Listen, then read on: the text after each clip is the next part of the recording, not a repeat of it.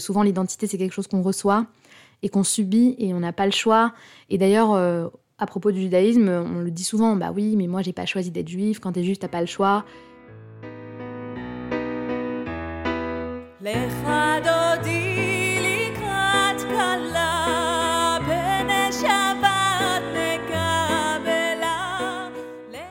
Bonjour à toutes, bonjour à tous.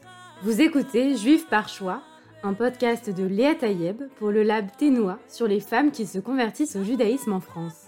Ici, on se demande pourquoi des femmes s'engagent dans un tel processus.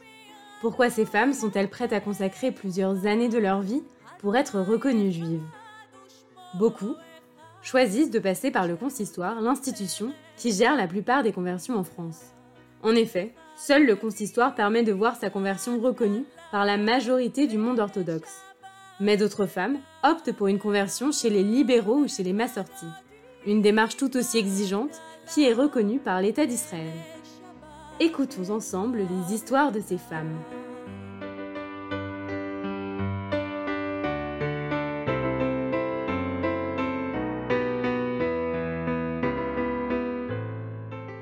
Aujourd'hui, on rencontre Anna. Anna a 26 ans. Elle est enseignante, podcasteuse, hyperactive. Elle n'a pas d'origine juive, enfin peut-être, qui sait? En tout cas, dès l'adolescence, elle ressent une attirance pour la culture juive.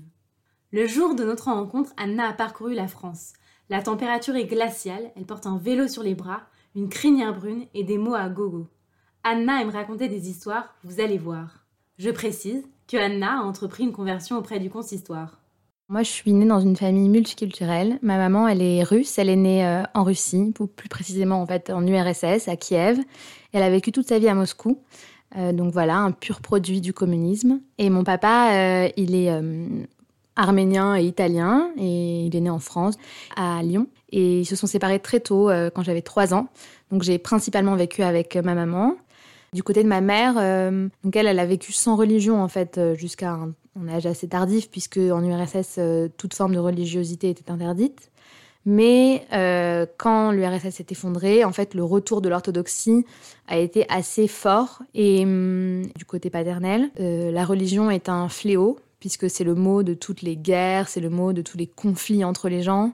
Donc à 13 ans, moi, j'avais dit à mes parents, moi, je ne crois en rien, parce que ça ne me convient pas, en fait, ce qu'on me propose.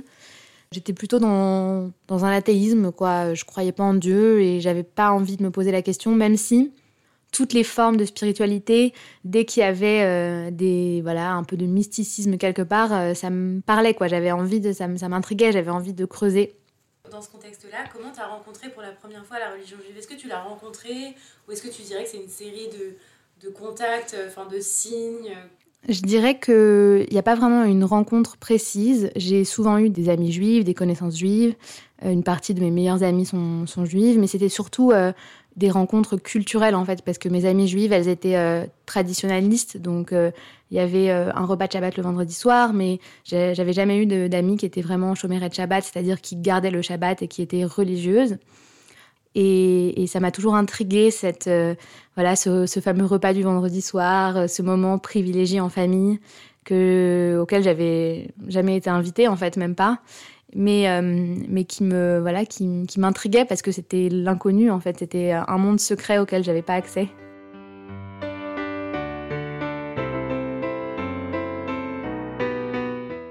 au tout début, quand j'ai commencé à m'intéresser au judaïsme, mais même avant hein, d'avoir eu l'idée de me convertir, je trouvais ça fascinant que toutes les semaines, à la même heure, enfin au même moment de la, journée, on se retrouve tous en famille et que ce soit une règle à laquelle on ne puisse jamais échapper quelque part. C'est un cadre qui, moi, euh, je pense, euh, m'a manqué. Quand on, a, quand on grandit, quand on est un enfant, on a besoin de ce cadre, on a besoin d'un cadre, quel qu'il soit.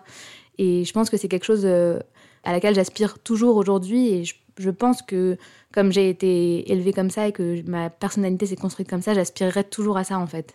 Mais à quel moment tu t'es dit j'ai envie de devenir juive et je suis prête à passer par ce processus-là? Le cheminement vers le judaïsme a été assez long. Euh, il n'est pas vraiment lié euh, au judaïsme quelque part. Euh, j'ai décidé de partir voyager. C'est une forme de l'ech lecha, donc va par, par de ton pays, du pays de ton père, et, et va découvrir quelque chose qui, est, qui est différent de toi. J'ai traversé la Chine, la Birmanie, la Thaïlande, enfin voilà, la Nouvelle-Zélande, l'Amérique du Sud.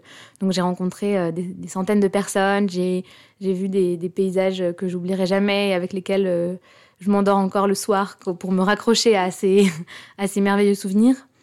Et, hum, et, pendant mon voyage, donc déjà j'étais seule face à moi-même, donc c'était aussi un voyage intérieur. Et puis j'ai aussi rencontré des personnes merveilleuses, et notamment beaucoup d'Israéliens. Donc euh, eux, ils sortaient de trois ans d'armée. Ils avaient aussi eu euh, euh, une charge mentale très lourde, une charge psychologique assez forte sur leurs épaules, et ils étaient jeunes. Je me souviens, moi j'avais 21 ans à l'époque, et il y avait des gens euh, qui avaient mon âge, enfin on avait à peu près le même âge quoi. C'était aussi des gens avec qui je me sentais bien, avec qui je me sentais à l'aise. Euh, j'avais un petit carnet dans lequel je notais toutes les phrases en hébreu, je, commençais à apprendre l'hébreu avec eux.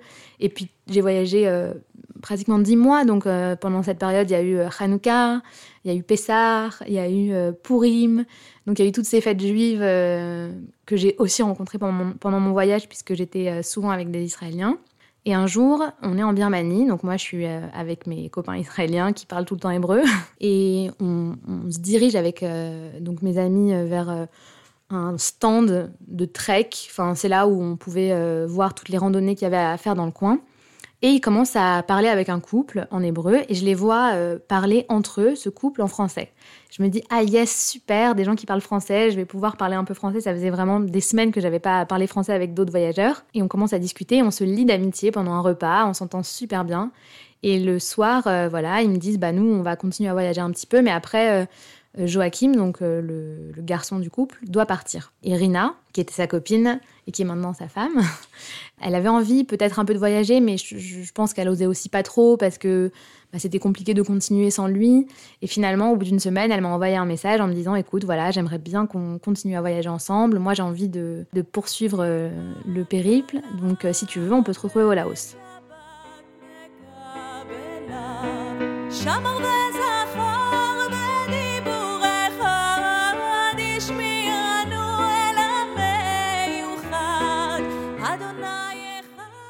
On a voyagé toutes les deux pendant deux mois. Et Rina, il s'avère qu'elle était de Shabbat, c'est-à-dire que elle gardait les lois du Shabbat, donc elle ne voyage pas du vendredi soir au samedi soir, elle n'utilise pas son téléphone, elle ne fait pas cuire euh, des aliments.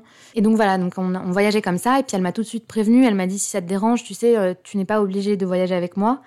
Et moi au contraire, je trouvais ça génial, je me, disais que c'était une occasion euh, bah, de prendre un peu de recul sur tout ce voyage. Quand on voyage comme ça, on a des centaines d'images dans la tête, on voit tellement de personnes, on rencontre tous les jours des, nouvelles personnes. Euh, c'est très prenant. Et donc, euh, le Shabbat, c'était un moment parfait. Je, pense que c'était les meilleurs euh, Shabbats que j'ai vécus. C'était pendant ces voyages, en fait.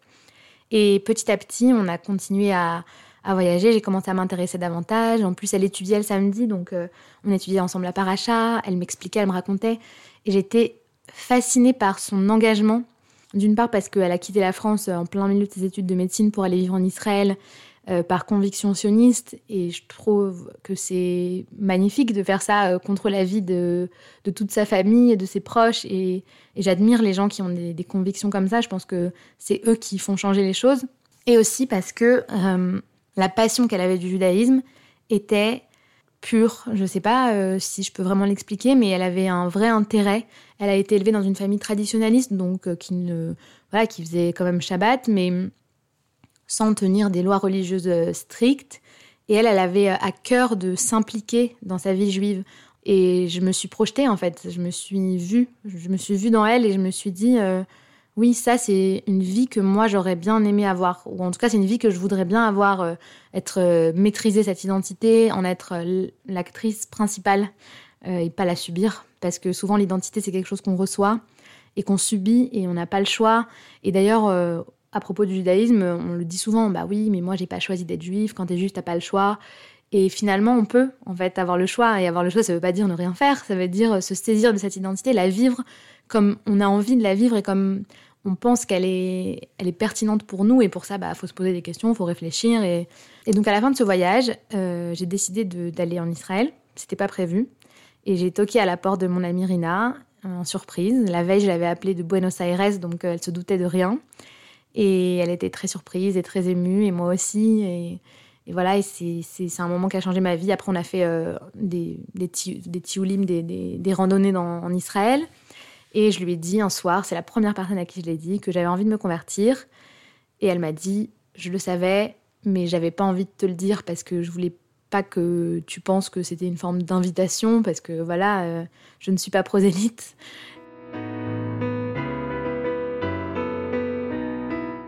Ma mère était là, je l'aime tellement de m'avoir soutenue tout, au long de ce processus de conversion et de m'avoir encouragée et de m'avoir dit, bah voilà, j'en étais sûre, ma fille, euh, je suis fière de toi, je trouve que tu es quelqu'un euh, qui a des convictions dans la vie. Et mon père, il a une réaction incroyable. Un jour, on était à table comme ça, j'avais très très très envie de lui dire. Et, euh, il m'a dit, tu sais Anna, donc j'étais déjà allée en Israël, je pense qu'il avait senti un petit truc, mais j'avais jamais osé parce que avec mon père, c'est beaucoup plus compliqué le thème de la religion. Et puis même nos relations, comme, mes parents sont séparés tôt, on les a construites avec le temps. Et moi, je les chéris énormément parce que c'est pas quelque chose qui vient de soi. On a fait un effort pour pouvoir créer du lien tous les deux et pouvoir avoir une relation adulte. Puis j'ai toujours eu un peu peur de lui euh, parce que j'avais pas envie de le décevoir. Et hum, il m'a dit un jour au cours d'un repas, comme ça, tu sais, Anna. Euh, si tu veux devenir juive euh, et tu veux te convertir, bah moi je te dirai rien. Parce que moi un jour euh, j'ai dit à mes parents que j'avais envie de devenir musicien et que j'avais envie de tout plaquer. Et personne euh, m'a dit que c'était bien et je l'ai fait et finalement bah, ça a changé ma vie et heureusement que je l'ai fait. Je voulais juste te poser une dernière question, c'est au moment de la conversion, on te demande de choisir un prénom. Et je voulais savoir quel était le prénom que tu avais choisi et pour quelle raison. C'était une longue étape, là, le choix du prénom, parce que je me suis demandé si ensuite j'allais me faire appeler par ce prénom, etc. Tout le monde pensait que j'allais prendre Hannah, puisque je m'appelle Anna. Mais j'ai pas choisi ça, j'ai choisi Abigail, euh, qui veut dire la joie de son père. Et j'ai trouvé que hum, c'était un prénom qui convenait complètement à ma vie. Parce que à travers ce choix qui pourtant ne va pas du tout dans le sens de mon père et dans le sens de ce qu'on transmis mes parents, c'est quand même la joie que moi j'ai envie de leur apporter. Parce que je pense que quand on fait des enfants, les premières années de leur vie, c'est quand même ça principalement que nos enfants ils nous apportent, euh, c'est cette joie. Et donc j'ai envie de, conserver ce rôle-là auprès de mes parents, à qui je dois tout et sans qui euh, évidemment je ne me serais jamais convertie. Et même s'ils n'ont pas l'impression d'avoir participé à ça, c'est pleinement eux qui ont fait ça à travers tout ce qu'ils m'ont transmis et pas transmis.